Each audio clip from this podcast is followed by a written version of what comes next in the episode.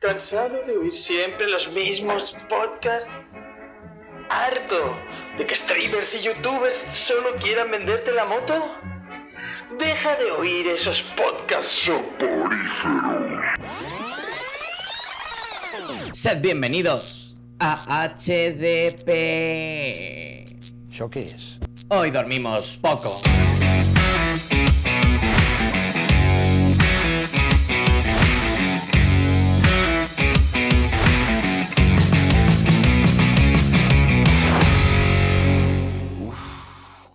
Creo que tengo la pulsión.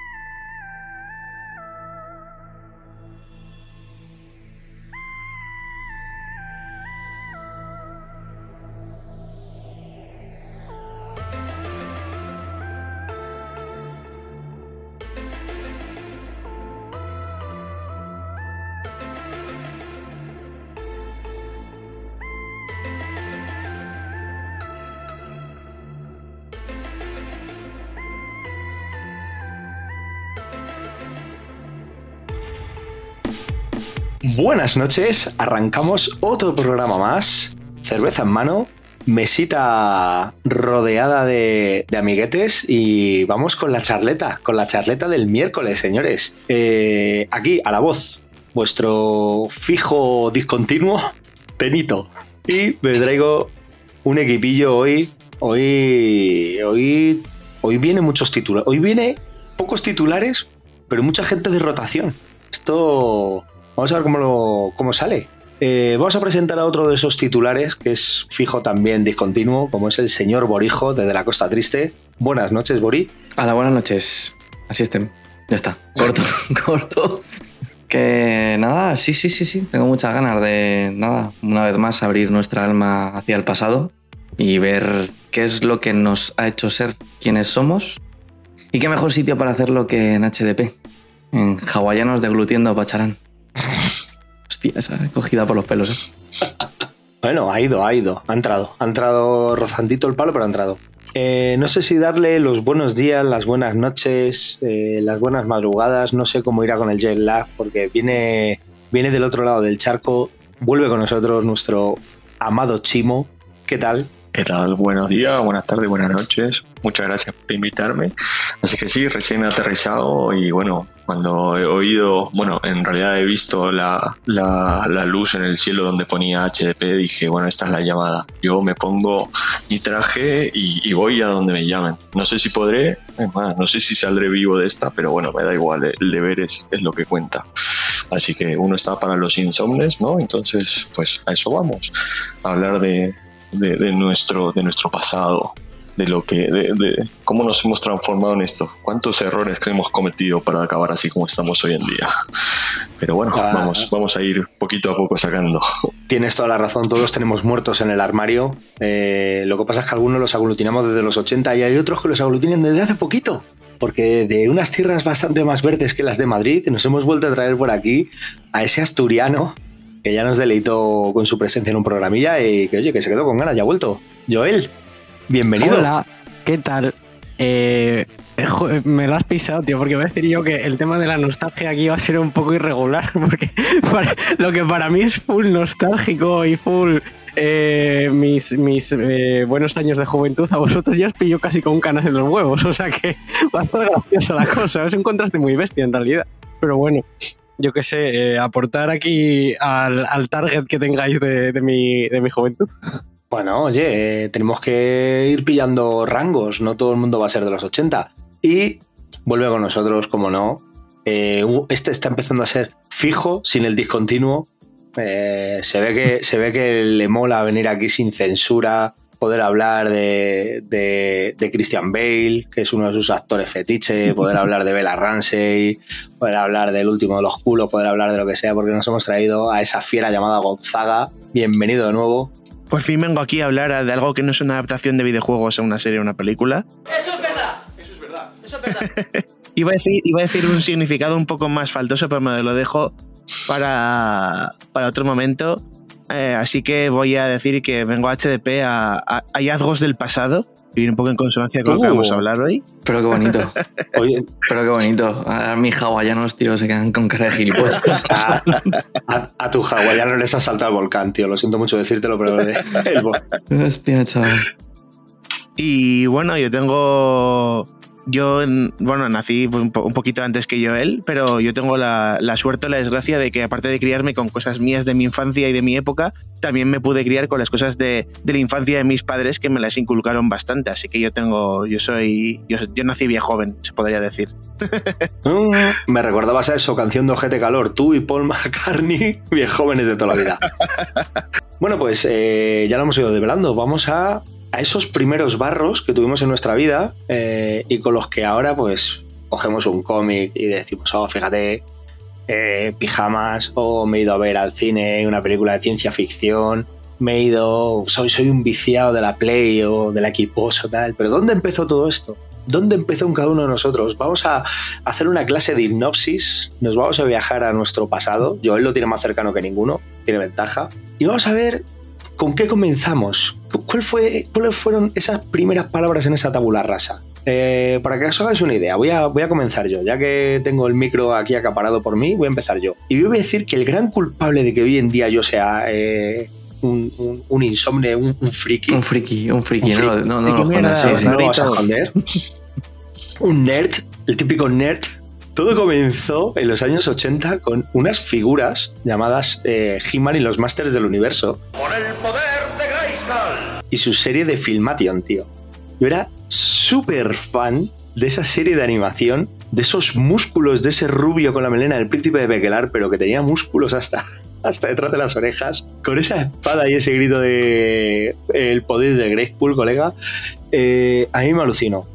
Todo lo que tenía que ver con Eternia, eh, ese, ese mundo pseudo fantasioso eh, de ciencia ficción, todo, todo para mí era nuevo, tío. En plan, me está explotando la cabeza. Eh, coleccionaba los muñecos, que además los muñecos venían con un mini cómic. Incluso, rebuscando en casa de mis padres, he encontrado cómics retapados, que yo no recuerdo ni comprarlos, pero seguramente mis padres dirían, mira niño, esto es lo del chico este de los músculos que te mola tanto. y ahí eh, tengo que decir que, pensando por ejemplo en series, ¿no? que yo he visto muchas, sobre todo en mi infancia veía mucho manga, yo creo que la serie que más me marcó y por la que yo empecé a consumir ciertos productos fue esta de He-Man y los Masters del Universo, pero que yo veía más allá con las figuras, con los minicómics, con la peli de acción real, o sea, para mí todo tenía que ver con, con un hombre que se transformaba y que, que de repente era el puto amo, colega. Cerraba, cerraba los ojos y veías a un musculoso Y rubio. con una gran Mm. espada O sea- moviendo, moviendo el tigre, ¿no? Al bigote. Increíble, increíble. Lo siento, pero, pero es, es mi mayor fetiche, tío. Nunca lo he escondido. Soy súper fan de esa franquicia y la serie Filmation, que ahora la veo y digo, Dios mío, tío, que, que o sea, que es difícil de ver, ¿eh? Porque Vender muñecos, ha vender muñecos. envejecido chunguísima.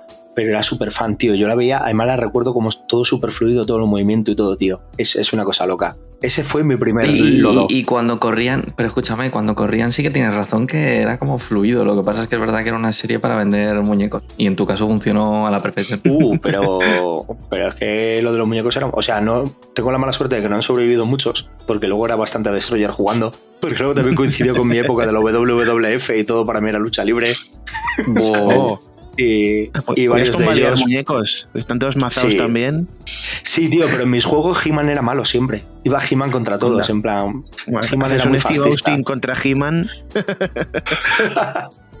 Así poca, que- poca broma. Lo- lo- o sea, los verdaderos crossover que se daban cuando, por por lo menos yo, ¿eh? cuando yo juntaba mis muñecos y los, los Transformers se pegaban con, con los X-Men. Es- O sea, me, me río yo de los crossovers que hayan hecho en, en Marvel Comics donde fue.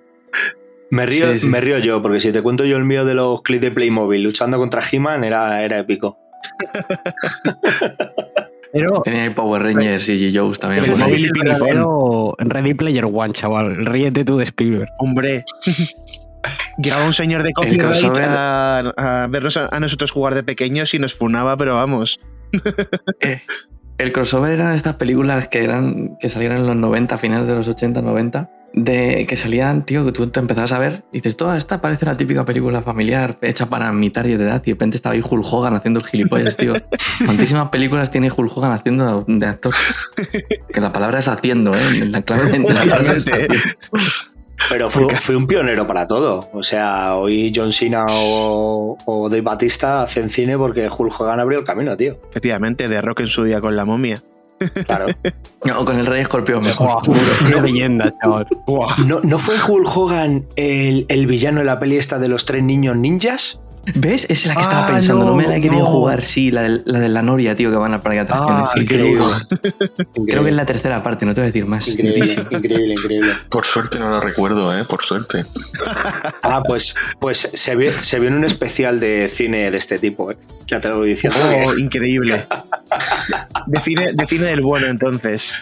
Claro, Sí, sí. del épico. Calidad excelsa y extrema. Ay, Pues hablando, mira, hablando de la momia, hablando de la momia, que a mí de, hablando de estos temas, para irme un poco, a mí ya me gustaba leer em, temas de mitología y tal, he comentado siempre que es uno de mis temas favoritos, pero fue en el, a finales de los 90 cuando salió la peli de la momia, la que, me, la que me impulsó realmente a comprar como un puñetero enfermo libros de mitología griega, mitología egipcia, etcétera, etcétera, etcétera. Todo el tema este de la momia con el Imhotep, con el libro de los muertos, buah, eso Si, fue... si te digo que a mí el tema. Es una Mi fanatismo. Yo más de la, la bibliotecaria, la, la Rachel. Mi, mi fanatismo por lo egipcio viene por Yu-Gi-Oh! No, no te digo ninguna broma. ¿eh? Espectacular revelación. El dragón blanco, blanco de ojos azules. El Exodia.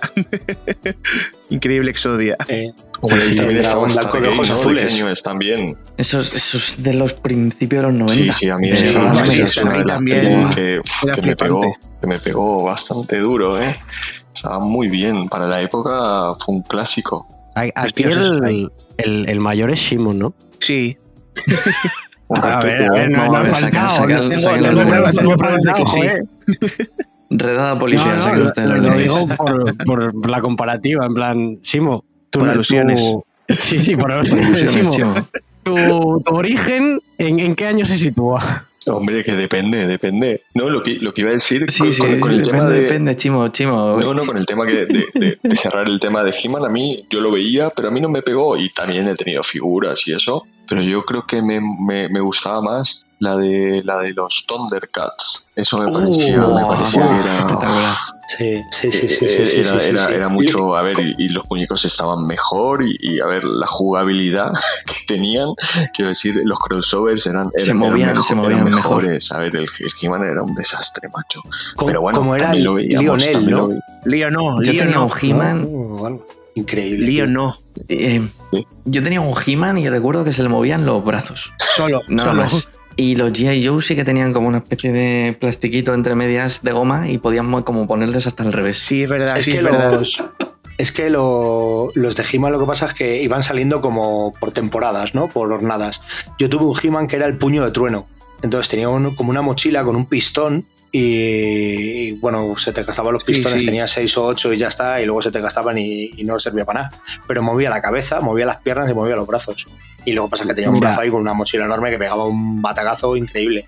Para, para que os dais una idea del salto generacional, para mí G.I. Joe no existe más allá de 2009 cuando sacó la película. ¿eh? Esa fue la primera vez que supe de la existencia G.I. Pues Joe. eh, es mejor que nunca te hayas enterado si fue por la película. Madre mía, qué película más mala, ¿eh? Mira que Que duro el, el puñetera madre. Además me acuerdo que poco antes había visto había visto la de la de Rocky 2 y de repente le vi en He-Man y dije, ¿por qué el villano ahora es, es héroe? ¿Y por, qué, ¿Y por qué no habla ruso? O sea, se me hacía rarísimo verle al Lundgren de... Iván Drago, tú, increíble.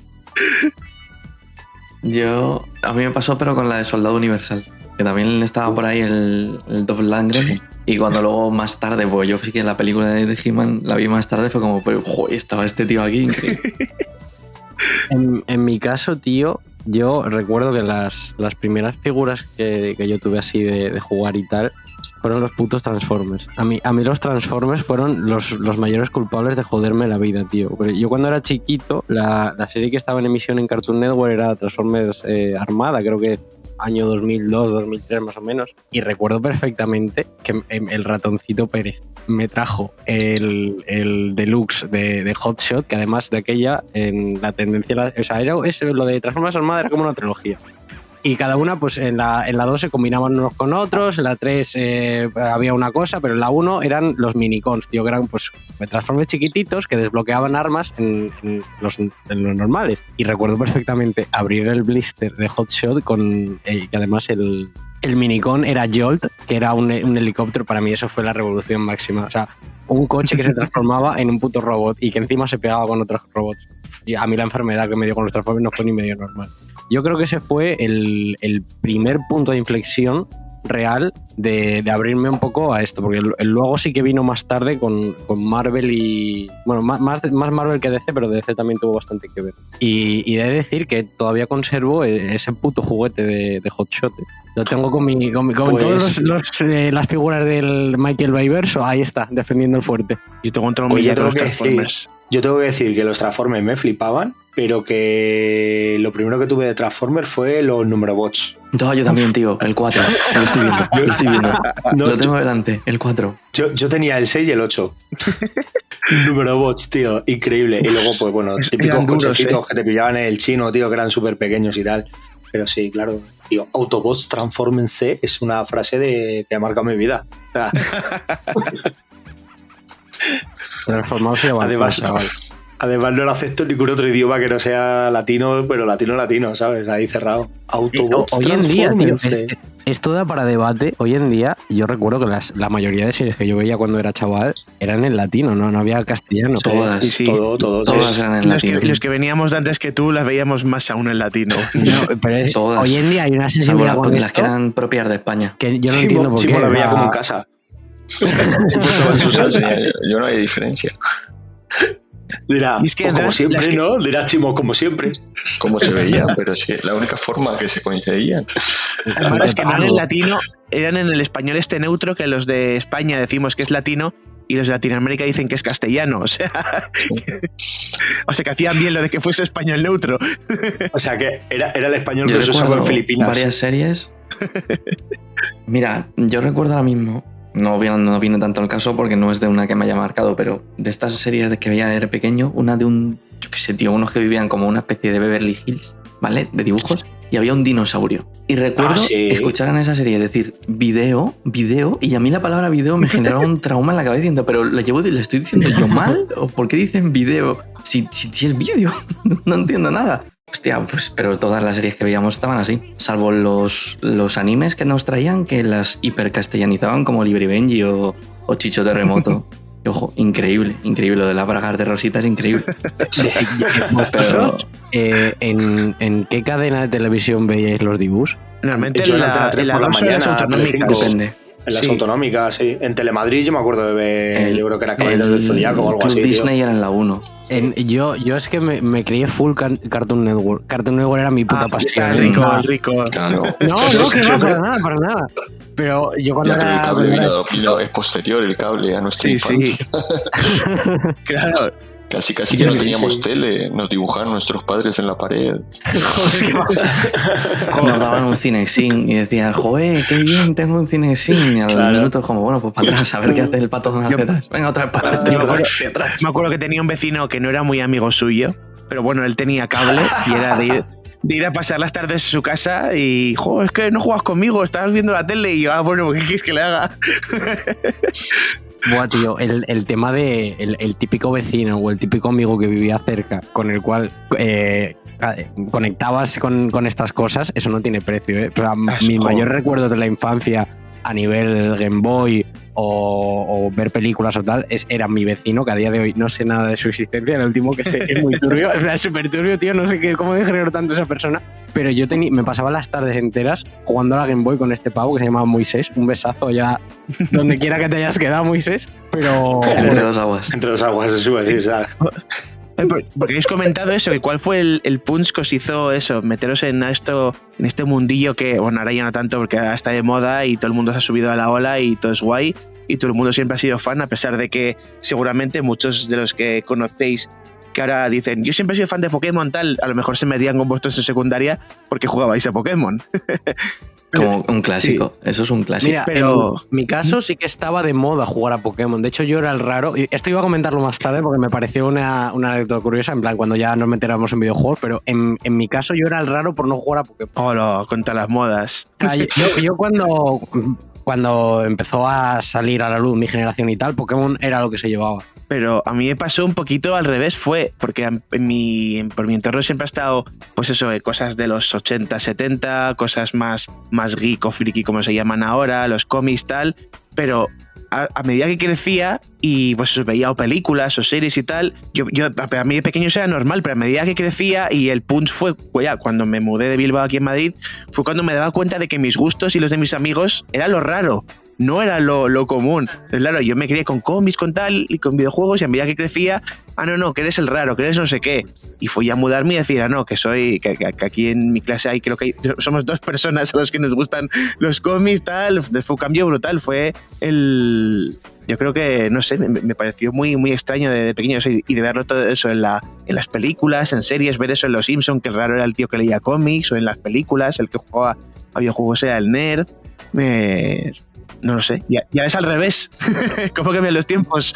Sí, sí, la vida es increíble. Yo viví de cero el, el efecto Pokémon y tal como yo lo recuerdo, eh, se anunció, porque esto es así, se anunció muchísimo en Telecinco que iban a poner Sí, eh, la serie de Pokémon, pero con anuncios y de la hostia. Y fue un éxito, o sea, es de en Telecinco, poco antes del, del Telenoticias de, de la noche, cuando lo echaban.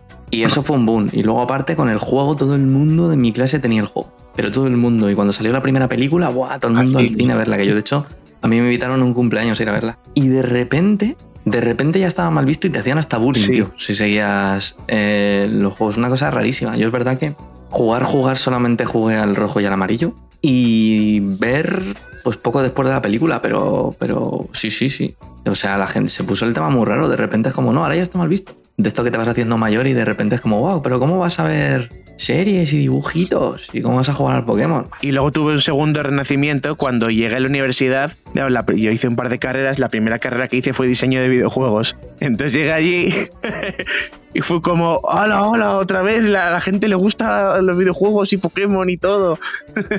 En mi, en mi caso, tío, cuando estábamos a lo mejor en tercero o cuarto de primaria, ya era la, la época de las Game Boys, ¿vale? O sea, una vez más, para que os hagáis una idea, si vuestra primera consola fue la Super Nintendo o la NES, la mía fue la Game Boy Advance Color, que además lloré y lloré hasta que por fin la tuve. Arroba ratoncito Pérez, no sabes cuánto te debo de la infancia. mis, dientes, Ratoncito Pérez de Asturias, ¿eh? La madre que le parió.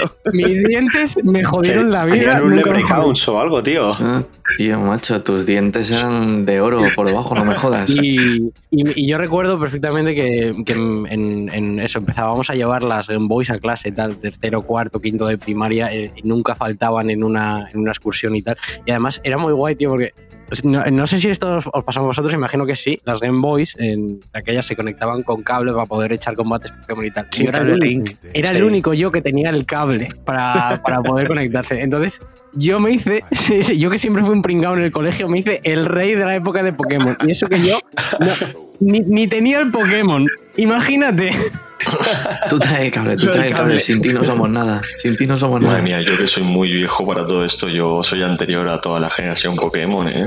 No, yo me acuerdo del primer juego, también con, con cuatro amigos que jugábamos. una- había uno que era un poco mayor, que había repetido un par de cursos y tenía coche, y, y nos recogía a todos con, imagínate lo que eran las PCs de ese entonces, y conectarlas a red en una mesa que necesitábamos, una mesa casi de 3 metros de largo para que entrase el monitor, que era Ese sí que era el rey, el del coche. Claro, ni cual. ni hostias.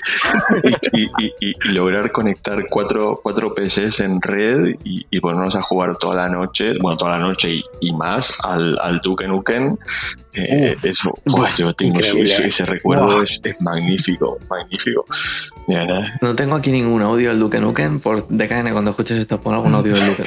es, es necesario, o sea, es Sí, por necesario. no, favor. pero, It's time to kick ass and chew bubble gum. And I'm all out of gum. pero- pero es increíble las noches, encima de eso, te entre, por ahí cenábamos algo, nos poníamos con los ordenadores y, y yo no sé, podríamos estar 12 horas jugando. ¿Qué edad tenías? Y debería tener unos 16 años, más o menos. Justo Para yo mí- nacía. No. Justo yo estaba naciendo. Es probable, es muy probable. Para- para- en mi caso, ¿vale? Mis 16 fueron a hacer lo mismo, pero con el LOL. A lo bestia. Joder. Pues Ah, mira, pero yo en tu época, con- claro, tu época, eh, a ver, había eh, otra infraestructura. Quiero decir, im- imagínate lo que es el ordenador que tienes arriba del escritorio, transporta, bueno, ni siquiera, porque tu pantalla es, es- es- es- es- tiene un centímetro y medio de grosor. Imagínate lo que era llevar los, los- los ordenadores de aquel entonces. Sí, sí, con los megapantallotes. Sí, Yo, yo, yo intermedio, yo iba a los ciber. En esa época no existían los cibers. En esta época lo que no existía era el internet en mi casa. Entonces, Eso, eso iba a decirte, yo, yo me manejo más bien por ahí. Sí, sí. entonces la única manera de ir a los ciber, que vamos, cada vez que llamaban a recepción era como ¡Eh! Se iba de madre y vamos, eso. Desde el Duke Nukem, Counter, Halo, Warcraft, todo, todo, todo. Lo malo es que allí no nos dejaban estar 12 horas. Chapaban el ciber y, a tu puta casa. Ya, ya que estamos con, con videojuegos, aprovecho para este momento meter una mini cuñita, bueno, mini cuñita, mini storytelling, ¿vale? Que a mí, en plan, la enfermedad fuerte, fu- fuerte, fuerte, me, me viene de, de Marvel y, y de Cero, que les decía antes. Eh, Viene por la puta película de, de Spider-Man de Sam Raimi, la primera, y, la primera de, de X-Men de. No, no es Brian Singer. El De Bryan Singer. bueno, Mm. a, a día de hoy, la primera y la única franquicia que hay de X-Men hasta, hasta nuevo aviso. Depende de- del mundo que, que- cuando escuche este audio. Y, y recuerdo que, en plan, aparte de los Transformers y tal, luego me dio muy fuerte, tío, por, por toda cantidad de lo que en su día eran las Marvel Legends de, de esa época, ¿sabes? En plan, sí que eran articuladas, no, no son eh, a nivel de detalle lo que era hoy. Pero es que recuerdo perfectamente, tío, que yo tenía personajes que ni siquiera sabía cómo se llamaban. Esos personajes, spoiler, eran Iron Man, ¿vale? Que a día de hoy, imagínate tú darle un muñeco a un niño de Iron Man y que no sepa quién es. Pues yo no sabía quién era Iron Man. Pero yo veía, tío, eh, en Cartoon Network ponían. O sea, si, si para vosotros os criasteis, por ejemplo, con la serie de animación de los 90, yo esa hasta ahora que, que la han puesto en Disney Plus, no la he visto. Yo me creí con X-Men Evolution y, las primeras Uh, pelis de X-Men. Tremenda. X-Men Evolution a mí me, me pegó muy fuerte. tío. Tenía una cantidad de juguetes espectacular. Un Lobin, un Magneto, pues era una barbaridad. De hecho, me atrevería a decir que esas Marvel Legends hasta cierto punto podían ser incluso mejores que las de ahora. Porque esto ya aprovecho también para meterlo aquí como queja. Yo no sé qué ha Es que pasado. venían con- con el cómic de regalo, ¿no? no, no, para nada. No sé qué ha pasado con el mundo de los juguetes, ¿vale? También aplicaba en Transformers. Han reducido muchísimo el tamaño y subido mucho el precio. Y me toca los huevos, tío. Porque si yo me compraba antes un Transformer por, por 20 pavos y tenía un tamaño decente, el que te cuesta ahora mismo 30 pavos es la mitad. Y es una barbaridad. Y, y eso, yo tenía un ejército de personajes Marvel y DC que se partían la cara todos los días con los Transformers. Era era una cosa abismal. Y claro, aquí me vino a mí el problema. Porque mientras mis, mis amigos querían jugar a Pokémon y pues se compraban los juegos de Pokémon, eh, en mi casa no había pasta para estar comprándome todos los juegos que salían. ¿Qué pasa? ¿Qué sucede? Pues que yo eh, era el que se... eh, eh, eh, si alguna vez habéis, os habéis preguntado, ¿quién compraba los juegos de las franquicias que sacaban? Porque por, e- por esta época, años 2000, cualquier película o serie tenía un puto videojuego, ¿vale? Sí. Pues era yo. Yo pagaba esos putos juegos. Entonces yo tenía que escoger entre jugar a Pokémon o jugar al, al juego de X-Men 3 en la Game Boy. Y yo nunca tuve, bueno, sí que tuve, pero tardé mucho en tener el Pokémon porque tuve que escoger el de X-Men 3. Y menudas viciadas tengo yo ese puto juego. Yo y me compré hasta el de Ghost Rider de Play Ahí 2. tengo el de Ghost Rider, lo tengo todavía el de Ghost Rider, ¿eh? lo tengo, lo tengo. Eh, jamás perdonaré que nunca me pasé la pantalla del, del hombre múltiple. Lo tengo atascado, tío, y además... Con el rondador nocturno. Sí, sí, sí, sí. Sí, sí. El Dark, el Dark Souls de su época. Sí, sí, sí, lo habéis pintado muy mal. Madre mía, yo, yo, yo pienso en las series que, que habla Joel y yo me acuerdo, yo, yo veía mientras comía el Batman de Adam West y no porque tenga 60, 70 Mm. años, pero es que lo... No, no, pero eso ha habido muchas reposiciones. Que- no sé, verano, en verano lo echaban siempre, tío. Cuando daban Sí, las vacaciones sí, de sí, verano, estaba Es todas verdad. las tardes, tío. Verano azul y el, el Batman de Adam West era un fijo, tío. Y que mucha gente se Sí. sorprende cuando Mm. digo, pero yo veía de pequeño el chavo del 8. Y el Chapulín. Colorado. ¿Cómo se pueden sorprender? Buah, mogollón lo han echado. Buah, Y el Chapulín Colorado. sí. Sí, sí, sí. Eso aquí son clásicos. Es que Pues, muchos latinoamericanos no se lo creen cuando lo decimos. Dicen, "Ay, no, no". A mí es que siempre me han dado, siempre me han dado un mal rollo, tío. o la gente adulta haciendo de personaje de, de niño. Siempre, siempre me ha mal rollo, tío. Yo veía al chavo del 8 que se, se escondía en los cubos de basura diciendo, ¿pero qué hace este señor de 70 años? tío?". Y otro que la cogían de la oreja. Era como, yo era Don Ramón siempre. sí. Es todo mental, Don Ramón. Tengo que decir que yo siempre he empatizado con este tipo de, de personajes del Don Ramón, el padre de las películas de Beethoven, el señor Wilson de, la, de Daniel el. Travieso. Yo siempre he empatizado con, con- con el Capitán Garfio frente a Peter Pan. Con toda esa gente desde pequeño yo siempre he empatizado más y con el niñato cabrón ese que estaba de protagonista. Es, es muy curioso eso, porque yo creo que saber qué tipo de personaje te gustaba en estas series define muy bien tu personalidad. Sí, así ha sido desde siempre. Es, es como el ¿qué, Sí. qué tortuga ninja es tu favorita? Pues de- depende de cuál ligas, probablemente seas de una manera o de otra. Y por, por cierto, la mía Rafael. Efectivamente. A mí era Leonardo. Yo soy Leonardo, que lo voy a yo era mi- Lo de las dos espadas, tío. Pues yo soy igual de gilipollas que Michelangelo, tío. Pero sin saber montar en skate. Era el otro. eh, Siempre he oído que le oído. Pues chicos, yo mira, os escuchaba antes hablar ahí de videojuegos y claro, habláis de cuando jugáis con colegas o ibais a- al cibercafé a jugar y cosas así. Pero es que claro, tío, yo crecí con un PC Amstrad jugando a dobles con mi hermano, tío. A juegos de MS2. A juegos de MS2. Y, y mira, me he traído uno, solamente uno, porque nunca he hablado de él, porque he hablado de Robocop, o he hablado del Double Dragon, o he hablado del Emilio Butragueño y cosas así, pero no he hablado de un juego, tío, que le metí muchísimas horas en mi vida, ojito, lo que voy a decir, de Electronic Arts, que es el... Ojo, se complica, se complica esto. Pensaba que ibas a decir ¿El? Larry, pero ya me has. No, no, no, no, no, no, no. El King of the Beach, tío, el de volei playa. No. Ese, ese juego, güey, ese sí, juego, sí, sí, sí. ese juego, ese juego me cambió la vida, tío. Ese juego me cambió la vida, tío. Jugaba con mi hermana a dobles. Cambió la vida. Escúchame, escúchame, escúchame, hermano. Me cambió la vida. O sea, jugaba a dobles con mi hermano y era la primera vez que yo jugaba a dobles con mi hermano, bueno, quitando el Double Dragon que tenía violencia y tal, en la que no nos enfrentábamos, ni física ni mentalmente, sino que éramos, colaborábamos, tío. Entonces teníamos un remate que subíamos los dos a la red y le dábamos los dos juntos a la bola. Entonces había veces que salía Oh una hostia de bola increíble, pero había veces que salía una pifia que te cagas que caía nuestro campo, tío. Pero ese juego era una maravilla inmensa y de hecho recuerdo ya de más mayor bajarme un emulador y jugarle a full, ¿eh? El King of the Beach, chaval. Ahora que estoy viendo la serie Estoy de Haikyuu, imágenes, Tenito, esto, esto duele, eh. esto duele, ver, ver esto duele.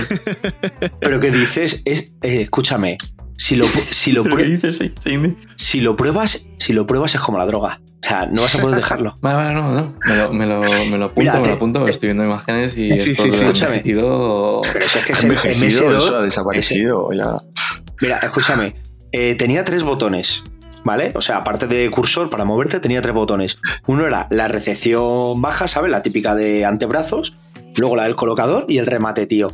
Y ya los podías combinar. Entonces, cuando te pasaba la pelota, si tú le dabas al remate, pero le dabas antes de tiempo, como que podías hacer una finta y tirarla flojo por encima. El Pero si apurabas mucho, ¿sabes? Y hacías ahí un picado hacia la red, en plan, ¡buah, chico! O sea, era una puta locura, eso es una maravilla. Eh, obviamente ha envejecido mal porque también tiene su sexismo. Cada vez que ganaba salía una mujer en bikini ahí como celebrándolo y tal, en plan, no, habéis Pero ganado. eso, esos son clásicos de la época. Me acabas de recordar Y con luego- eso a estos juegos de recreativa que tenías que pintar toda la pantalla y cuando lo hacía bien te salía una mujer. El- Cada, vez que rollo, ibas pasando pantallas iba cada vez con menos ropa. rollo el Spider y esas cosas, tío. Eso era una maravilla también. También ha Sí, sido un en mi vida. Y, y, te, y te hablo este de voleibol, ¿eh? pero pff, me dejo muchísimo, porque te podría hablar del Carmen San Diego, que es el primer juego que a mí me Oh. hizo coger un libro y buscar información. ¿eh? Tener, que recurrir a una ese enciclopedia. ¿sabes? Tener que recurrir a la enciclopedia para ver de dónde es la bandera de este puto país. El juego que culturizó a Tenito. Carmen Sandiego. Sí, sí, sí, que cuando dijiste de hacer, de hablar de estas cosas del pasado, me puse, me puse a rememorar, ¿no? Yo era muy de aventura gráfica, así, el, el Full Obvio. Throttle, eh, eh, el, Buah, increíble el- ese. los Day of Tentacles del Maniac Mansion, todas El esas Broken cosas. Sword. Sí, a ver, pero, es- ese es increíble. No me acordaba, no me acordaba del Carmen Sandiego también. Pero os acordáis, pero os acordáis del programa de televisión. Hombre, Sí, El tío. Eso es una, eso es una, o sea, era una locura. Eso era una se esconde Carmen San Diego? Uh, uh ¿Dónde se esconde Carmen San Diego? Cualquier partido con la realidad es mera coincidencia. ¿Qué dice, chaval? Carmen San Diego. Carmen San Diego. ¿Dónde se encontrará? Buscando a Carmen San Diego. Carmen San Diego. A mí me gustaban mucho Ahora que hemos tirado, ahora que has abierto, pero vamos, la puerta directa hacia el abismo de la nostalgia. No sé en qué canal de televisión era, pero había un programa que era de videojuegos. ¿Vale? Esto, esto me va a costar hasta intentar describirlo. Esto está en. A ver si es que está en Iban tu como mente so- porque eh, no existe. iban- no, no, no, no, no, que esto, esto lo, yo lo he llegado a ver en YouTube, pero no me digas ahora cómo se llama el programa. Pero como que eran unos Y concursantes la, y la- y la partida final era del Smash Bros. Sí, no, Ay. no, ese es posterior. Ese Ay, es posterior. casi. Sé cuál dices, ¿ves? Ese es posterior, pero sí, sí, ese también. Pues iban como en una. Había como un, un tablero, así como digital, y iban moviendo un muñeco dependiendo de, de- de las pruebas que iban resolviendo. Y al final, a modo de. También, a modo de duelo entre, entre los que habían quedado finalistas, jugaban una partida al Donkey Kong, recuerdo, al Super Mario Kart. O sea, es, es algo de ese Uh, rollo, pero más Lo antiguo. estoy empezando a recordar, tío, pero Bueno, ahora... había, escúchame, había, me acuerdo un- una, una voz en plan robótica que cuando tenían que hacer un duelo decían muerte súbita Miguel. Eso lo tengo grabado en el cerebro, pero terrible, ¿eh? Pero es que, Pero en los 90 era, era muy común hacer programas de estos, tío. hombre, Sí, estaba eh. el, el archiconocido programa este rollo... A lo mejor es el que dices, que te ponía, no te ponían un casco, tío, con el que no veías nada y entrabas como en una sala y los otros veían que era, era una digitalización, ¿no? Y decían... Eh, Hostia, eso sí que me suena, tío. un, un- No sé si era ese, ese puede un ser cua- otro. un cuarto de giro a la derecha, un cuarto, porque te llevaban como por una especie Ah, de, sí, sí, de sí, laberinto. me que te suena, podías- me suena. Era un rollo así como, como si fuera un Dungeons and Dragons, ¿no? Porque te ponían como Sí. un casco así con cuernos y tal. Y entonces te metían con ese, con ese casco, no veías nada, y tenías que ir siguiendo un camino por una sala que tú no veías. Entonces el resto te decían, un cuarto de, un cuarto de giro a la derecha, un poquito menos. Sí, Da me suena, una zancada larga, porque a lo mejor justo faltaba la, la baldosa, que si pisabas ahí te caías. Hostia, tío, me acuerdo de ese programa. Sí, yo sé cuál dices, pero no me acuerdo del nombre. Sí, sí, sí. Sí. Y luego había otro presentado por Bertino Osborne también, es rollo. también en Antena 3. Que, que si busquéis las Sí, imágenes, presentaba lo podéis todo. echar. ¿eh? Es increíble. Buena época. Vale. Pero, pero sí, pues, pues mira, me voy a tirar yo también de videojuegos. Eh, a ver, mi puerta de entrada de verdad al- a mi ocio favorito, que son los videojuegos desde toda la vida, aunque era... Voy por épocas, a veces me peleo más, a veces me engancho menos, pero es lo que hay. Siempre me han gustado más los videojuegos que cualquier otra cosa. Y siempre con la Mega Drive. Yo con la que me aficioné fuertemente fue con la Mega Drive. Y además del Sonic, evidentemente, Nadie lo sospechó. como saga ¿eh? con, la que, con la que entré fuerte. No, es verdad. Qué sorpresa. Sí, no, nunca nos habíamos imaginado. Sí, no, nunca lo hubiéramos imaginado. Pues uno que me pasaba o que intentaba o que jugaba constantemente en bucle y que me tenía obsesionado por las transformaciones era el Altered Beast. Oh, sí, otro de Capcom. Que al final es un juego. No, es de Sega. Es de Sega. Eh, eh, Ah, sí, sí, es verdad, es Es verdad. un juego que realmente dura 15 minutos. O sea, ha envejecido fatal. No tiene, no tiene nada. Son 15 minutos del juego. Pero, tío, me lo sé de memoria y todos los años me lo paso, tío. Es- Eso es una cosa de estas que se me ha quedado y digo, venga, vamos a echarle la partidita anual al Altered Beast.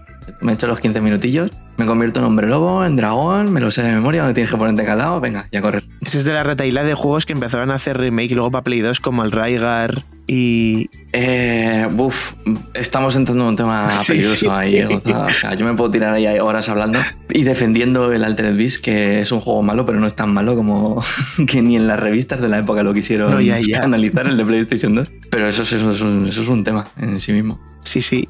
Y sabes que de videojuegos aquí podemos, vamos a hacer un monográfico. Ha, ha habido un paralelismo espectacular y todavía no lo sabéis. Y es que mi primer juego y donde me dio fuerte también fue Sonic. No, obviamente no fue el mismo Sonic, pero fue la Game Boy. El Sonic eh, Advance eh, SP3, creo que se llamaba o algo así, un nombre. El que ibas con dos personajes. Eh, puede ser. Ibas saltando de mundo en mundo y vas cambiando pues, de Sonic a Tails, a Knuckles y tal. Y le di muy fuerte, tío. Eso sí, yo eh, te- tengo escuchado por ahí, en plan, de, de gente más de vuestra quinta y tal, el buscar en foros o recurrir a las míticas guías que vendía Nintendo y tal. Yo, yo era un jugador súper casual. De hecho, hasta mis 15, 16 no fui un jugador, vamos a decir, serio de videojuegos y tal. Y yo no tenía ni puta idea de lo que hacía. Yo tiraba el erizo para adelante. Yo supe que se cambiaba de mundo porque le dejé el cartucho al vecino este que os digo y me lo devolvió en otro mundo y dije, ¿qué le has hecho a mi juego? Ya no es el mismo. O sea, yo jugaba la misma pantalla una y otra y otra y otra vez en bucle. Pero además, me, me hizo muy feliz el Sonic. ¿eh? Muy, muy feliz. Si, si no me equivoco y si es ese Sonic, sí que es verdad que tenía como una selección de mundo y de pantallas un poco confusa. Así que no te juzgo en Sí, este caso en Para concreto. un o sea, niño de 6-7 años era la No. hostia de confusa, ¿eh? Yo no te juzgo Los nada. Sonic- En ese en concreto, Los Sonic de Game Boy eran buenos, pero las interfaces, su puta madre. eran de todo menos, menos amigables, la verdad. Yo tengo la melodía sonando en mi cabeza ahora mismo, ¿eh? No, no es broma, no es ninguna broma.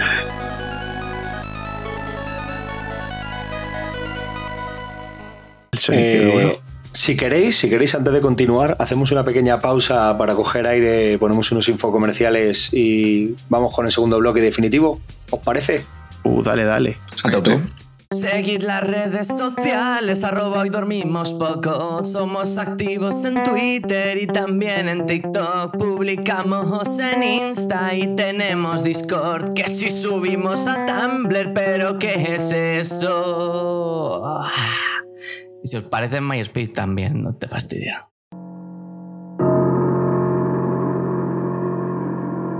Soy el terror que aletea en la noche. Soy el hipnotizador que guía tus manos hacia el consumismo en periodos de duerme vela. Soy esa pulsión nocturna que aprovecha el cambio de turno de tus neuronas para recordarte cuánto deseas esa edición especial carísima que ibas a dejar pasar. Soy la verdad. Alto villano. Ha llegado un nuevo sheriff a la ciudad. Cliente inconsciente. El servicio que pone en el calabozo tus compras compulsivas de medianoche. Así, por la mañana decides si realmente quieres saquear la caja fuerte. Cliente inconsciente. Hay toque de queda el gatillo fácil en horas intempestivas. Cliente inconsciente. Enfunda la tarjeta y desenfunda la tranquilidad.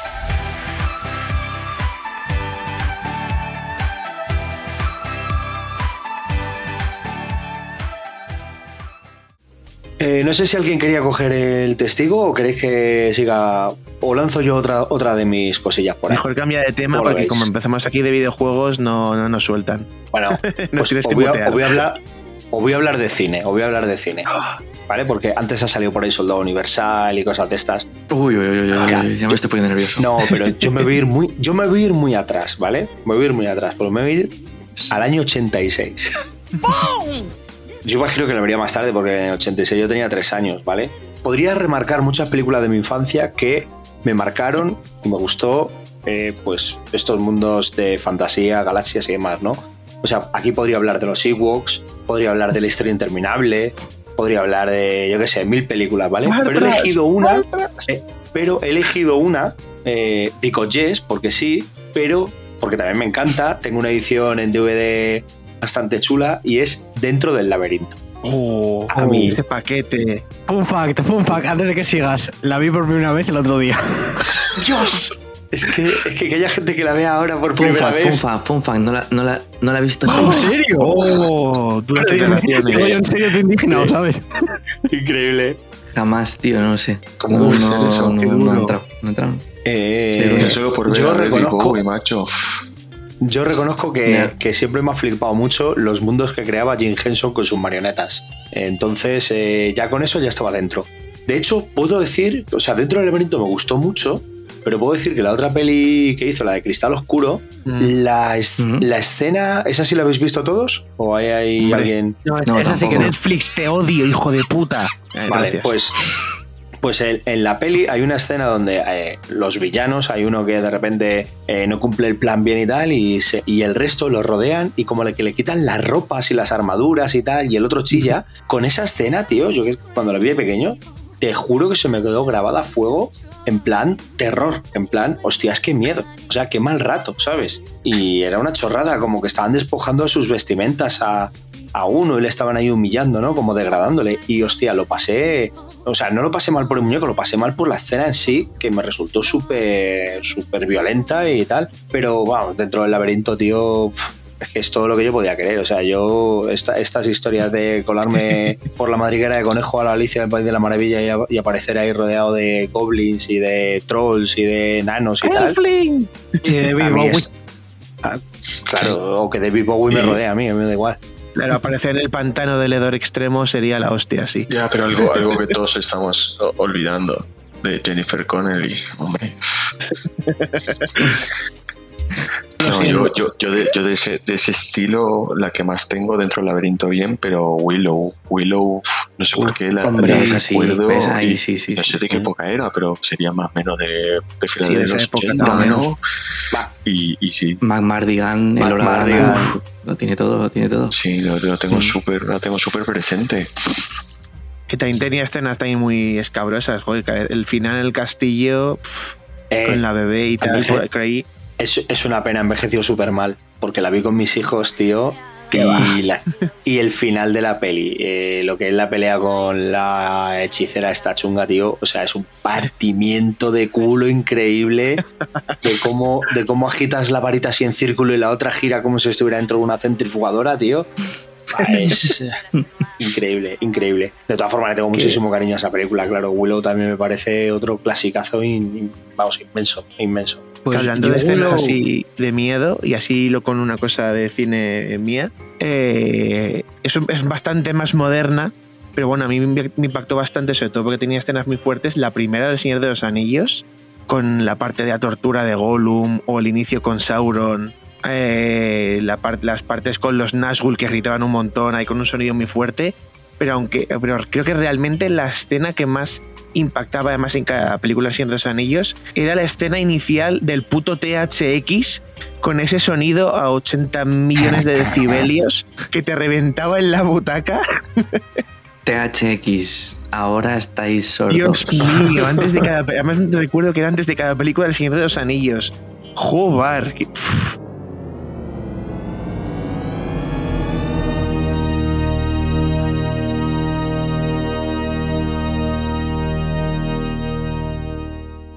Y bueno, con esto y lo que quería decir, que a lo que yo veía mucho cine, veía muchas películas y tal, pero lo que me hizo meterme aún más en el cine, en el cómo se hizo y todo, fue los discos de extras del Señor de los Anillos, de cómo se hicieron las películas y tal, y eso hizo que diera como un paso más en mi, en mi nivel cinéfilo, en meterme un poco más en, en el cómo se hizo de cada película, en mirar qué había detrás, el tema de actores, entrevistas, eh, efectos especiales, cómo se hizo.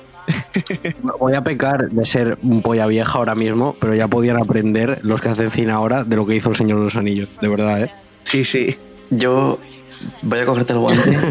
No he visto el Señor de los Anillos y que- me dejas el cuadro. ¿No he visto el Señor de los Anillos? No, no, no. Eh, iba a decir que las ediciones especiales estas que venían como una especie de cofrecillo así en plan libro antiguo del Señor de los Anillos en DVD, venían con mogollón de discos de extras Mm, y a mí me obsesionaba en aquella época la de las dos torres. Me obsesionaba. Y hice lo que no he hecho con ninguna película en mi vida.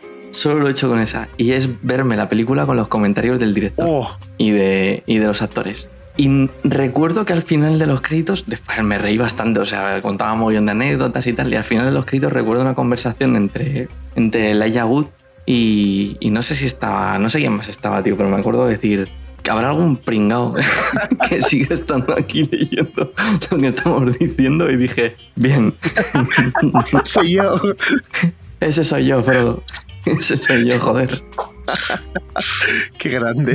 Yo, Pues yo no he yo- podido, eh, con esa peli yo no he podido. Yo no sé si es que comentario de polla viejas de, de, de estos que yo creo que habría leído el libro por ahí antes de ver la película unas tres veces a lo largo de mi vida y la primera me pareció muy correcta, pero las dos torres me dejó, me defraudó muchísimo, muchísimo y, y- y creo que la he visto a día de hoy, la debo haber visto una sola vez, esa vez en el cine y, y nunca la he revisitado ni nada. Mira que ahora tengo otro concepto del Señor de los Anillos un poco más abierto, pero, pero, pero no, no sé por qué, no sé por qué le cogí, le cogí manía a la película. A lo mejor es que ibas muy con Se Saruman toma, y ya está, ¿sabes? Iría- A lo mejor lo de lo de Legolas con el Haciendo surf. casco este con Sí, el escudo tirándose haciendo surf, eso no te sé. No, y, y- no me acuerdo. ya, Imagínate que ya ni. De verdad, una vez. Bueno, no sé en qué año se estrenó. Eh, En el 2002, 2003, 2000, 2002, creo. 2000, sí, poquito, 2003, dos- 2004 poquito. sería. Yo pensé que era un 2000 un poquito más. Pero no, no me acuerdo, no sé si. eh, Yo creo que ya Chimo en la cuarta escena de los hobbits en la montaña con Gollum ya dijo a tomar por culo ya, por favor. Ya, ya anillos, tío. Eh, Sí, no, ya, ya no me acuerdo qué era, pero también como que cambiaban actitudes de ciertos personajes ya no importantes, pero secundarios, ¿no? Como diciendo, eh, no- ya no de que fueran buenos o malos, ¿no? Ya no- pero como que, coño, en el libro es era un hijo de puta y aquí te lo pintan como si era un tipo, un- uno más, o al revés, ya no me acuerdo. Porque no, no- me acuerdo ni de qué iba la película. Pero, pero sí me quedé, me quedé muy, me quedé muy enfadado con esa Son, película. son tres horas de gente andando. Tres horas. Esa es tu opinión. Para mí, ver el Señor de los Anillos supone parar mi vida durante 12 horas y no es ninguna broma. Yo, Sí. yo ya no, no, no tolero otra forma de no verlo, ¿eh? Y si lo empalmas con el Hobbit, que son tres, seis horas más, ¿no? ¿O qué? Más, No, más, más. otras tantas, sí, son Otras casi 12 tres las serán, sí. Y si ya te quieren marcar ahí la locura máxima, te ves la de animación del Señor de los Anillos antes. Oh, peliculón.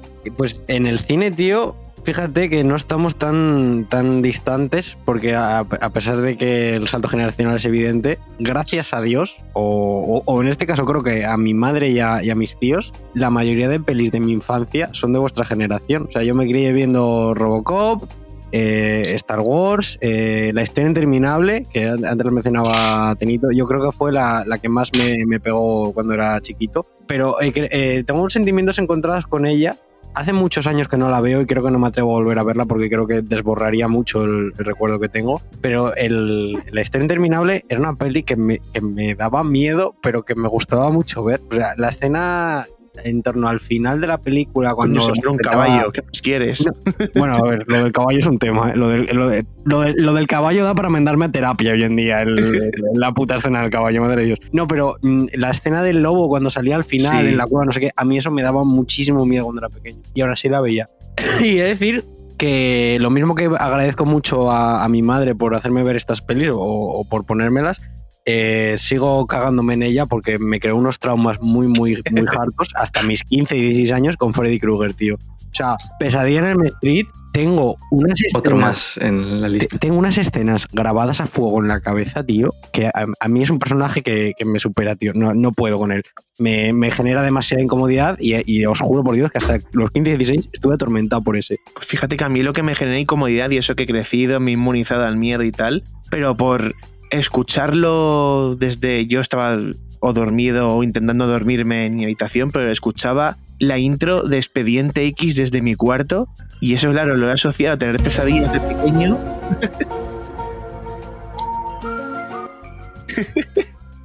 Sí, perdón, sí, lo estaba esperando, lo estaba esperando, muchas gracias. Y eso, a pesar de que he visto, he visto la serie ya más adulto, me he inmunizado gracias a haber visto un montón de películas. La, la comedia. Hoy, en la nave del misterio, tenemos, ¿por qué no decirlo? El maravilloso caso del niño traumado por las películas de... El enigma humano, evidentemente.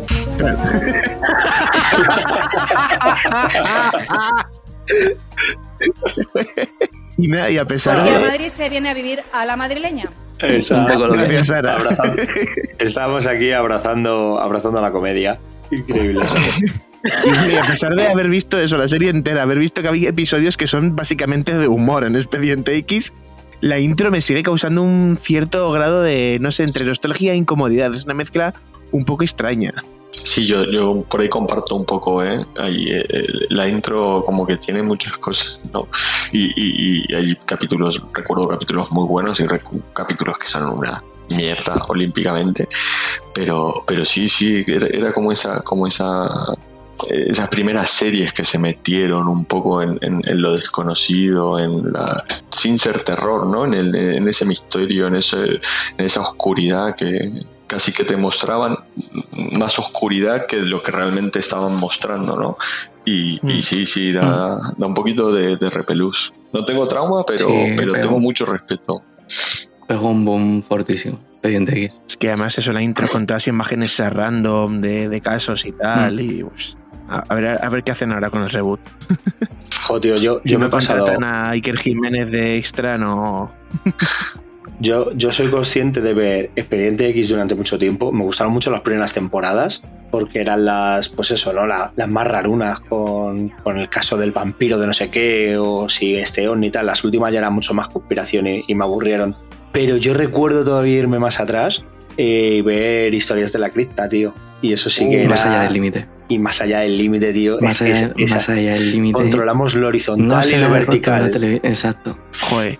Increíble, si, si pones esta Ostras. intro, eh, eh, Borijo, te doy, un, te doy un beso la próxima vez que te vea. Yo recuerdo, Pues no la tengo. yo recuerdo pe- pesadillas. Oh, Pero esa, esa, esa, esa sí me Pum, pilla. pum, pum. Esa sí me pilla. Esa sí.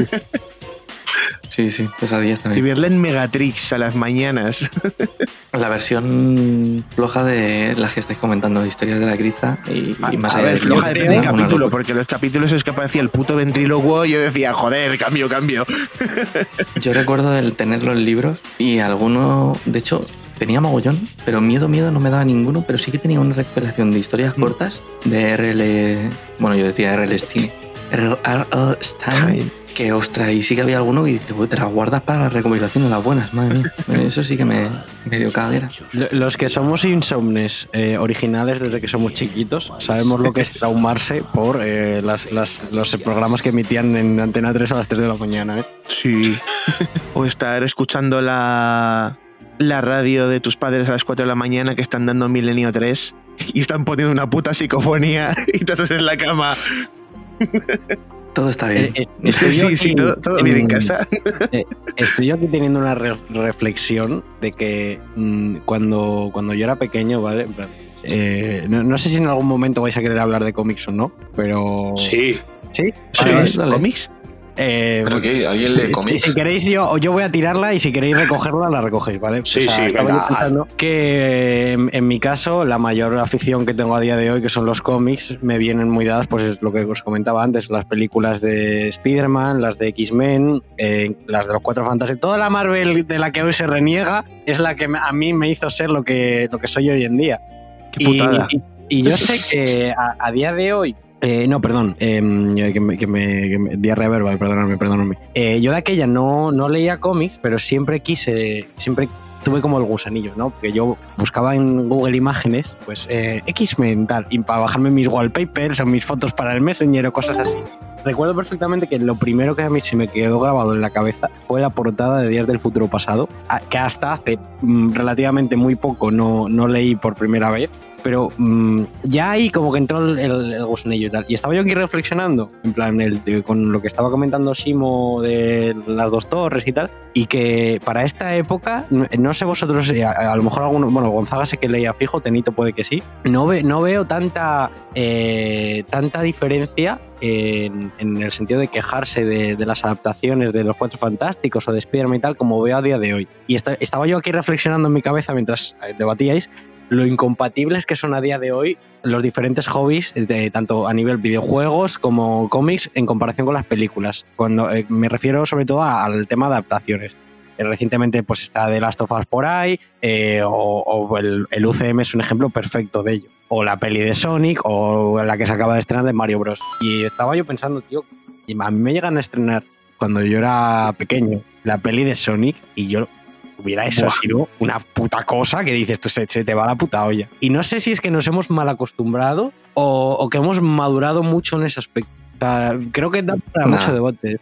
Nada, no, no somos conscientes realmente. Yo, yo de pequeño me quejaba de eso, de las diferencias con la versión original, o sea, con el material original, perdón, pero no lo veía un fallo de la película, sino que lo usaba, bueno, siempre mucha gente lo ha usado y lo sigue usando como para hacerse un poco el, el listo, el yo me leí el libro primero, yo me leí el cómic primero. Ah, yo me refiero y, se- y se lo más... pasabas. Sí, ahora es. Es que la brizna de hierba de este tal de, de Sonic no es como en el juego en Green Hill original. Peli mala. Eh, Mira, tío. Ah, el, el comentario que más se me puede venir a la cabeza para resumir el, en mi punto, que, es- que en plan me estoy explicando fatal, es eh, la película de Cyberwall. Ah, pues el cómic es mejor. ¿Entendéis por dónde voy, no? En plan, Sí, que sí, el sí. espabilado de turno que te viene a decir que el cómic es mejor. Tío, yo en su día entendí cuando tenía, no sé qué tendría, Ni puta idea. Bueno, salió la primera de los Cuatro Fantásticos. Yo en su día entendí por qué se ahorraron todo el pasado de Doctor Doom, que es mi, mi personaje favorito de Marvel, y se lo ahorraron en la película y lo adaptaron. Y, había gente, y hay gente ahora que no entiende las adaptaciones y los cambios que se hacen de, de tiempo y de, y de que no se puede desarrollar tanto. Y, y la gente se queja, la gente se queja por gusto. Y pero lo peor, En aquella época, meter a alguien a ver tres horas de, de los cuatro fantásticos no es como ahora, que lo tienes asumido. Claro. Imagínate, entonces dices, no, vas a tragarte tres horas de los cuatro es que fantásticos. antes que sacaran una cosa de estas seguro, era un privilegio. Que te sacaran una Claro. adaptación de tu juego, de tu cómic, de tal, era un privilegio. Ahora es como una obligación y encima te quejas de que te sacan demasiado. O sea, cómo han cambiado los tiempos. Pero Yo- porque yo veníamos de una época. Yo, por ejemplo, cuando, cuando, claro, cuando yo era canijo, venías de una época donde había productos que saltaban al transmedia, pero generalmente saltaban de una manera muy regulera. Mm. Hoy en día es que se hacen cosas muy guapas, tío. O sea, hoy en día lo que pasa es que el nivel de, quisquilloso que nos hemos vuelto es demasiado. Pero hoy en día se hacen cosas muy guapas eh, de videojuegos pasados a peli o de pelis pasados a, a cómic o de tal. Eh, hay, hay gente trabajando por ahí, tío, que, es una delicia. Entonces yo, pues, no sé, la, la peli, por ejemplo, de Super Mario a mí, a mí me parece maravillosa para pasarte 90 y pocos minutos, tío, gozándolo. Y, y no lo voy a comparar con que si los juegos son mejores o son peores. Eh, lo que decimos, yo ahora me pillo. Yo ahora me pillas con 40 años viendo Mario y lo gozo, tío. Pero claro, es que si yo con 8 años hubieran hecho la película de Mario, eh, me explota la cabeza, claro, que me explota la cabeza. Eh, a mí, cuando, cuando se forman debates en, en base al, tema de, del UCM y tal, siempre recuerdo, tío, cuando nos metíamos en, en- antiguamente en, el Discord y comentábamos WandaVision y, y se me quedó grabada una frase a fuego que dijiste tú, Tenito, de estamos en 2021 creo que era, y estamos viendo una serie de la Bruja Escarlata y Visión, que eran dos personajes secundarios de los Vengadores. Mirar lo lejos que hemos llegado y está aquí la peña sacándole las costuras. Sí, sí, sí, sí, es verdad. Eh, Entonces, ahora lo que pasa es que podemos tener productos que, que no cumplen nuestras expectativas, pero es, es una locura que lleguen eh, a, pues yo que sé, que se hayan hecho pelis de, de personajes como Tomb Raider o que se hayan hecho, yo que sé, que, que otro pase a cómic, es que son cosas que, que no te hacías una idea. Yo cuando jugaba a Tomb Raider con los colegas siendo súper canijo en la PlayStation 1, que la roca estaba súper mal texturizada, tío, que es que era un, un dolor de ojos, que la Que gente solo tenía jugaba... controles de tanque, un juego de plataformas, no me jodas. Es que, es que, claro, es que, es que era una cosa y acaban haciendo películas eh, de Angelina Jolie y luego le acaban dando una película a una tal Alicia Vikander que venía a ganar un Oscar. O sea, una tía que gana un Oscar se dedica a protagonizar una película de un videojuego, tío. Entonces todo esto es, es un Ha locura. cambiado, ha cambiado también mucho el, el target del Halberry que había ganado un Oscar hizo una película de Catwoman, o sea que... ¿Y Sí, cómo sí, me la pero- gocé, eh? ¿Cómo me la gocé cuando era pequeño? Y ya está, así es que es, es así, ¿eh? y eso es verdad. Eh, mira, pues querías hablar de, de cómic y yo quería eh, hablar de, de- de mis primeros tebeos, tío. Y pensándolo, caía en el típico cliché de los típicos mortadelos. Y porque, Un clásico. porque en mi casa había, eh, no sé si conocíais los Olé, ¿os acordáis? Sí, Sí. sí, sí. había armarios llenos de Olé. Pero luego he dicho, no, tío. Es verdad que yo leía mucho Mortadelo y me enganchaba porque tenía mucho los Olé y me sentaba a leerlo. Pero he de reconocer que lo que más me enganchó a leer cómics, pensándolo, ojo con lo que voy a decir, que no lo vais a ver venir, No te yo creo. arrepientas luego. No, no, no, no, no me arrepiento para nada porque, pero seguramente ninguno lo esperaba, era El Pequeño País, tío. Sí, por supuesto. Increíble. El Pequeño País porque era una revista eh, que dedicaba dos, cuatro, una o seis hojas a distintos cómics. Y por El Pequeño País ha pasado Kudlas, ha pasado Asteris, ha pasado Blueberry, ha pasado Goomer, ha pasado 13 Rue del Percebe, ha pasado... eh, Calvin y Hobbes también. Calvin y Hobbes, eh, Leo Verdura. Y creo que Leo Verdura. Claro, Leo Verdura, eh, Marco Antonio, mm, Los. Pitufos. Mítico. O sea, Sí, sí, sí. sí. he, de- sí he de reconocer que casi las que más recuerdo eran las de 13 Rue del Percebe, que siempre era la última página. Y me hacían muchísima Es que eso gracia. creo que es. 13 Rue del Percebe era un clasicazo. Tengo dudas. Porque esto, el, el sábado era el que venía el pequeño país. Y el domingo, y esto lo sé porque mis abuelos tenían El, un bar. el mundo El pequeño. domingo, el del ABC. El, El- del ABC. el- Y el del ABC es el que tenía el, el mortadelo, el anacleto. Uf, sí, Mm. sí. Y me quiere sonar que también. Que, es que lo de la última pantalla- página, el 13 ruedo del percebe, como si lo estoy viendo. No me digas ahí en cuál de los dos es. No, el, el 13 Rue del Percebe era, era- el pequeño país porque mi padre siempre compraba el país. Venía el botón el sacarino, venía eh, las aventuras del pe- de Spirú, o sea, Ujú. eso era una gozada. Entonces, la lástima, por lo típico, ¿no? Que tú eres un niño, que los coges, que los lees, que cuando te los lees lo dejas ahí en la cocina, tu madre lo tira, tal. Pero eso era que, ¿cuántas veces lo habré pensado en plan? Dios, tío, si en mi casa hubiera habido alguien, eh, porque mi padre, por ejemplo, siempre ha leído cómics, pero tampoco le tenía ese amor, ¿no? Si a mí ahora me pasara a día de hoy eh, que dijera, o sea, yo compraría un, peri- un periódico, el que fuera, si viniera una revista de, de este tipo del pequeño país, lo compraría sin dudar. O sea, sin dudar. Y tendría armarios y bilis llenas de estas revistitas, tío. O sea, para mí fue. eh, luego lo pensaba, ya te digo que yo he leído muchísimo Mortadelo, Pepe Gotera y Otilio. Y luego ya un poquito más grande, eh, cosas de manga, ¿no? De Dragon Ball y cosas así, ¿no? Pero lo que de verdad me metió en el cómic, tío, fue el pequeño país, porque como venía, era, pues eso, como las revistas manga de japonesas, ¿no? Que venía una amalgama de historias y al final cogías, tío, y te leías. Pues había algunas que te gustaban más, otras menos, pero me acuerdo de leer ahí Kullas, tío, y gozármelo con Kullas o, o con Mm. Goomer. No venía todo Goomer, pero venía Goomer. En, Joder, sí. Pues en cambio, todo. bueno, yo, yo- para mí todo es una realidad desconocida. Yo, yo he venido a España bastante más mayor y, y todo eso no, no lo he vivido.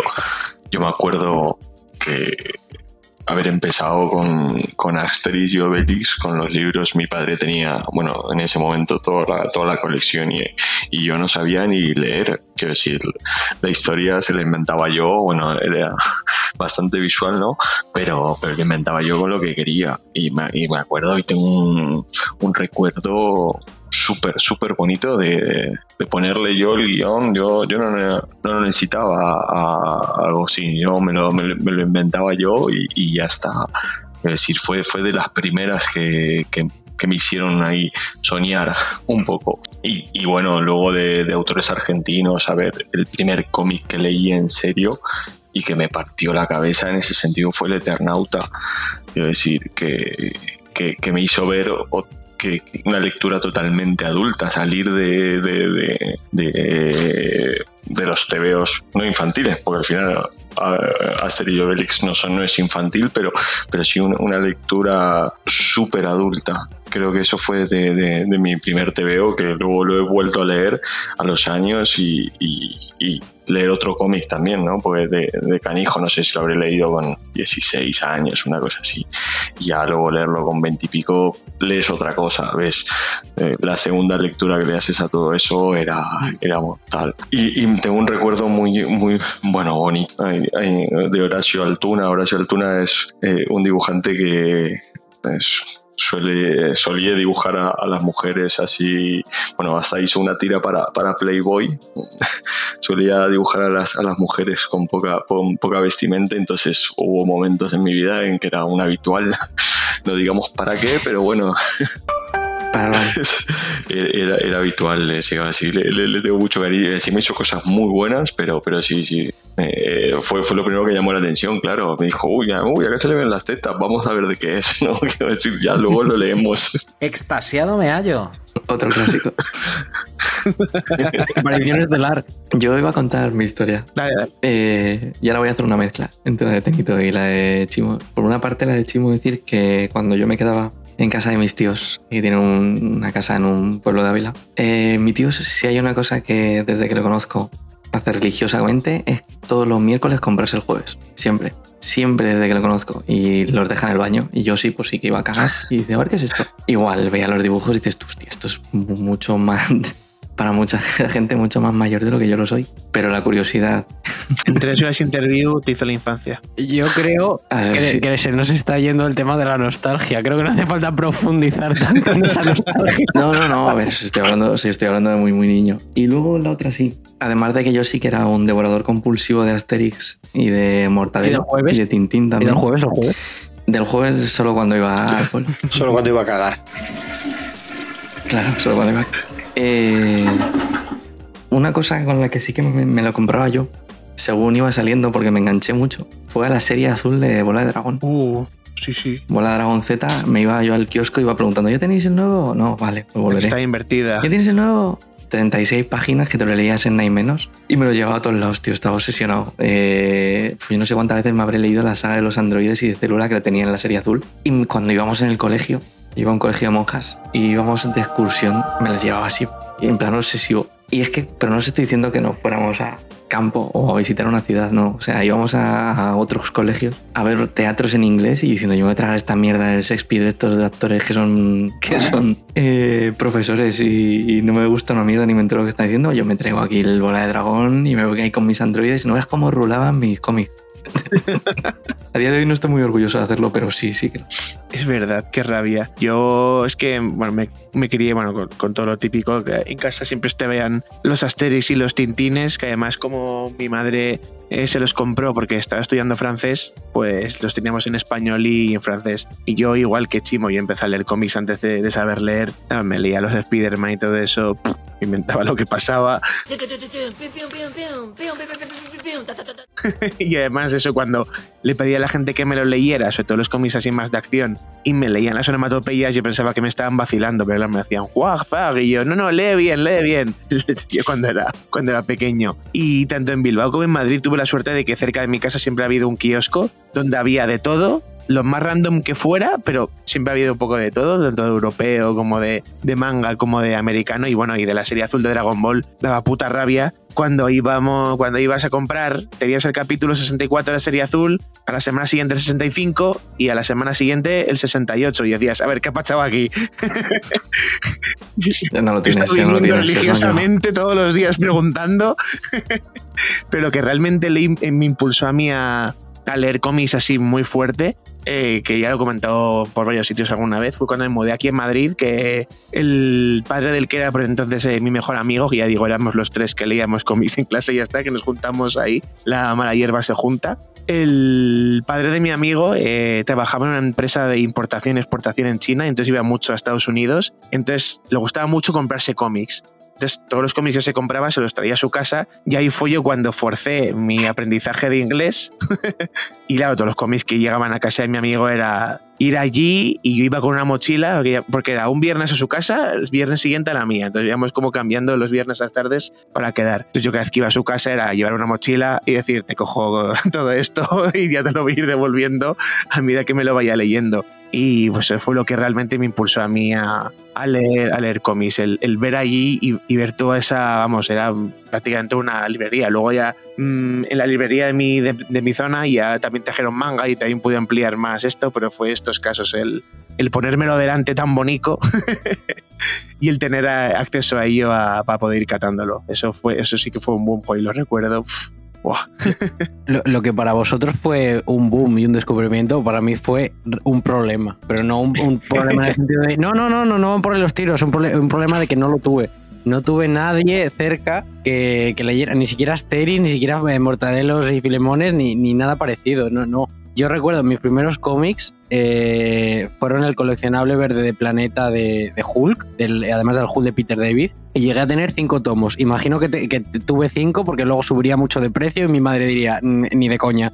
Pero recuerdo leerlos y es que recuerdo perfectamente las historias que salía por ahí el. Joder, no me sale el nombre. El, el- el cabezón este verde, ¿no? No me sale el nombre, ¿eh? El líder, el líder. El líder, el líder. Salía pegándose con Rino, salía pegándose con un ciervo y a mí esos cómics me, me volvieron loco, tío. Luego también hubo un viaje que hizo, hice, hice con mi abuela, con mi madre y mis tías y tal, como que fuimos toda la familia y fuimos en tren a Benidorm. Y recuerdo que en, en la estación de, de Oviedo, antes de subir al tren, en- había hay un kiosco allí y coincidió que deberían tener cómics y me compraron, era como una especie de grapa, tío, pero me- medio rústica, medio grapa, que salía Spider-Man contra el Doctor Muerte y tal. Y también la reventé hasta el punto de, de desgastarla. Y realmente es, ese fueron mis primeros contactos con el mundo del cómic, pero por desinformación y, y porque yo ni siquiera sabía que, que se vendían en España. O sea, yo, como, como os digo, como os decía antes, yo busc- eh, buscaba en, en- Google Imágenes, eh, pues eso, fotos de los X-Men y tal, y un día random que me salió pues eh, portadas de Marvel Zombie. Recuerdo perfectamente que una de las primeras que me salió fue la que homenajea la que sale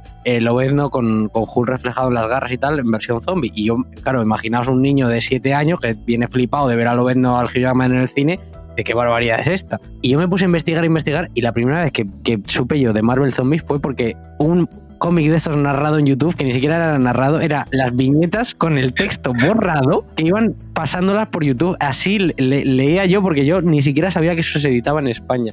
Y desgraciadamente yo llegué muy tarde por eso, porque no tenía a nadie cerca que, que me pudiera abrir un poco la puerta a ello. Y es una pena también porque esos tomos de Hulk, esa grapa de Spider-Man y alguna cosilla más así suelta que podía tener de Batman y tal, que acabaron en casa de un, un chaval que era amigo mío hace muchos años y nunca Era. los volví a ver. Terrible, apocalíptico. Era es la palabra clave. Pues no sé, ¿cómo os habéis quedado? Bueno, ¿Bien? está bien, ¿no? ¿Habéis tenido un buen viaje a, a vuestra época de, de parches en las rodillas, lamparones en las camisetas, de los helados y esas cosas? ¿Ha Y estado bien? eso, eh, y eso Almanaques. que no hemos hablado ni de los tazos, ni de las cartas de Pokémon, ni de los Mega Cracks. Podría tirarme aquí toda la noche, te lo juro.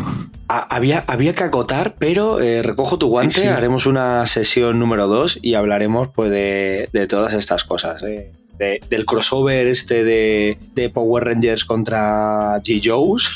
Y demás. Eh, pues nada, eh, Y hemos hablado de Pokémon, pero no hemos ni rozado Digimon, que eso sí Buah, que me tuvo Digimon, obsesionado, ¿eh? Oh, Dios mío. Especial Digimon. Eso sí que me tuvo, eso sí que me tuvo obsesionado. patatamón.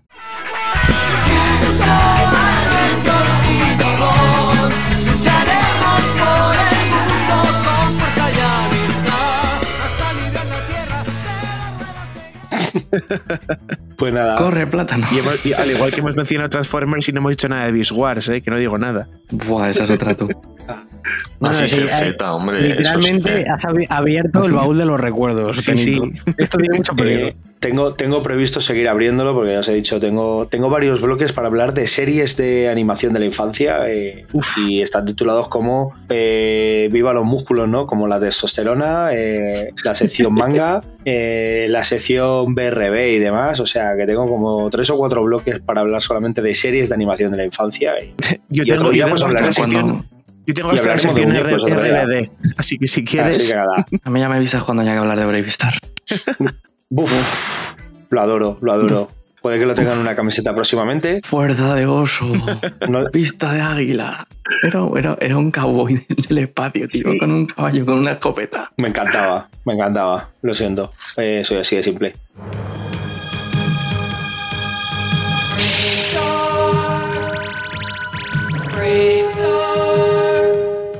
Bueno, yo creo que vamos a ir dando paso a las despedidas. Vamos a empezar por, por el jet lag. Simo, últimas Eh, palabras muchísimas eh, gracias. hoy aquí. Muchas gracias por la invitación. Siempre es un, un placer estar aquí sentado con vosotros hablando de, de lo que sea, cuando no es un cómic, es una película o de nuestra niñez. Nada, os mando un saludo muy grande a todos y espero prontamente reencontrarnos para, para hablar de lo que os apetezca. Obvio, obvio. Siempre es un placer contar contigo. Gonzaga, eh, si sigues a este ritmo lo mismo me alcanzas, pero no pienso fallar. Así que o me pegas un tiro en la rodilla o no me alcanzarás. Eh, de momento mm, te dejo Un que te flechazo, despidas. Un flechazo, un flechazo. Flechazo, flechazo. Estoy, ahí- estoy ahí francotirador. Y ya sabes que a mí me convocan y yo, yo aparezco. no hace falta mucho para, para convencerme. Y joder, algo bueno tendría que tener esto de hacerse, de hacerse mayor, ¿no? El poder recordar estas anécdotas. y para luego volver a la mierda de realidad. Pero bueno, este no es el caso. ¿eh? Vamos a seguir aquí un poquito, un poquito Sí, más. te iba a decir, lo, lo dices como si hubiéramos abandonado este mundo o algo. No. Por, un mo- por un momento ha llegado a Narnia. A palabras, a palabras de a, a- a tiempo de hoy, mañana me estrenan, aparte del último capítulo del Mandaloriano, el, el- el retorno de 30 años de Power Rangers. O sea que yo voy a seguir en este mundo unas horas más. Increíble, increíble. Eres- Eres la resistencia. Bueno, desde, desde esos verdes pastos que, que hay detrás de tu ventana por la que se cuelan mujeres, Joel, eh, a decirte qué haces. Cuéntanos, despídete, Pues el micro es nada. tuyo. Eh, lo, lo de siempre, chico, bueno, lo de siempre. Es mi, se- mi segunda vez, creo que canónicamente es la primera, pero no pasa nada. Tenemos un error en, el- en el continuo. en el- tenemos un error en el continuo espacio-tiempo.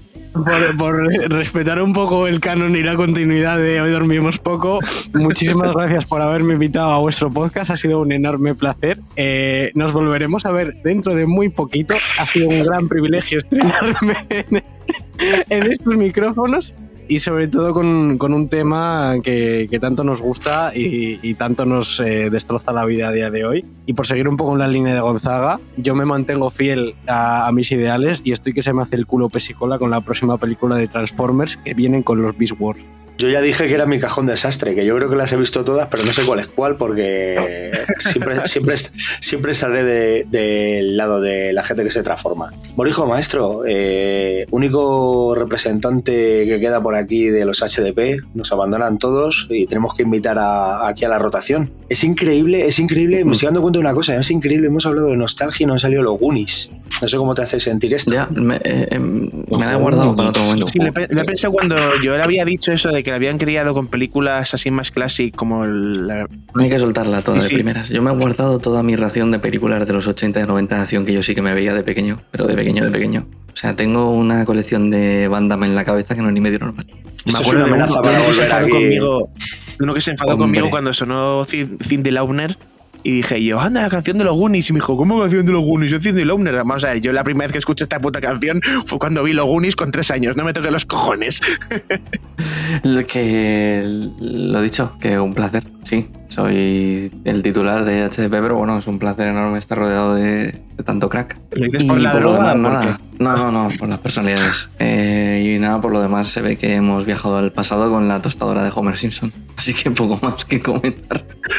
A ver la continuidad cómo queda después de Eh, ni siquiera hemos mencionado Regreso al Futuro tampoco, sí que madre de Dios. Ni la tostadora valiente, por alusiones. Buah, increíble la tostadora valiente. Hay, hay, que hacer, hay que hacer más programas de estos. Oye, la escena, la escena del. ¿Ves? Ahora que hablamos de traumar, mira que he visto películas de terror siendo pequeño y nunca, pero la escena del. Cuando se iban Sí. rompiendo los coches ahí en el de Guace, eso es terrible, ¿eh? Uf. Eso, eso Bueno, causa pues, que mucha gente llorar a la tenga... Ay, ¿cómo se llama? Lo de que no quieres tirar las cosas y guardas toda la mierda en tu casa. Diógenes. Diógenes. Eso, que tenga, que tenga Diógenes. Mucha gente Toy Story, La Tostadora Valiente, toda esa mierda de películas de Diógenes. Pues nada, señores. eh, pensé que, que abrir el cajón de la nostalgia sería buena idea, pero veo que nos quedamos cortos y habrá que tener una segunda cita para hablar de. Aunque ya tenemos previsto programas donde esto irá englobado, cosas como Loca Academia de Policía, cosas como Karate Kid, Buah, por favor. cosas como los Critters. ¿no? Todo- todo- Eso es una mierda. enamorando, ¿eh? increíble. Super detective en Hollywood. ¡Oh, Dios! Es- Eso sí, cine. eso es increíble. Claro que es increíble, porque Eddie Murphy Por siempre es increíble, señores.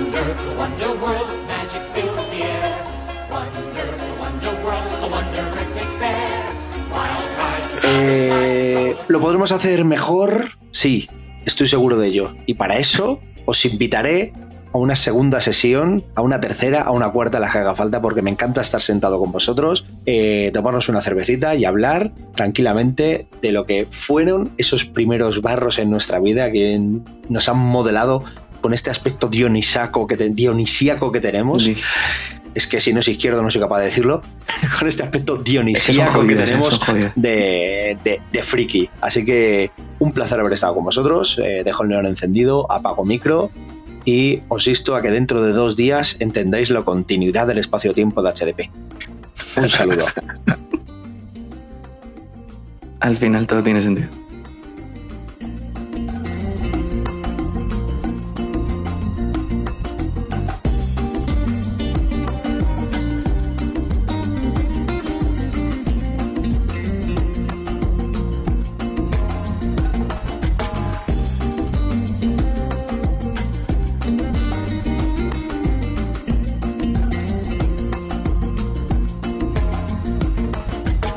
Hoy dormimos poco. Hoy dormimos poco. Tu programa para estar al día de cómics, cine, videojuegos, junto al equipo más divertido y gamberro. No te duermas insomne y prepárate porque hoy dormimos poco.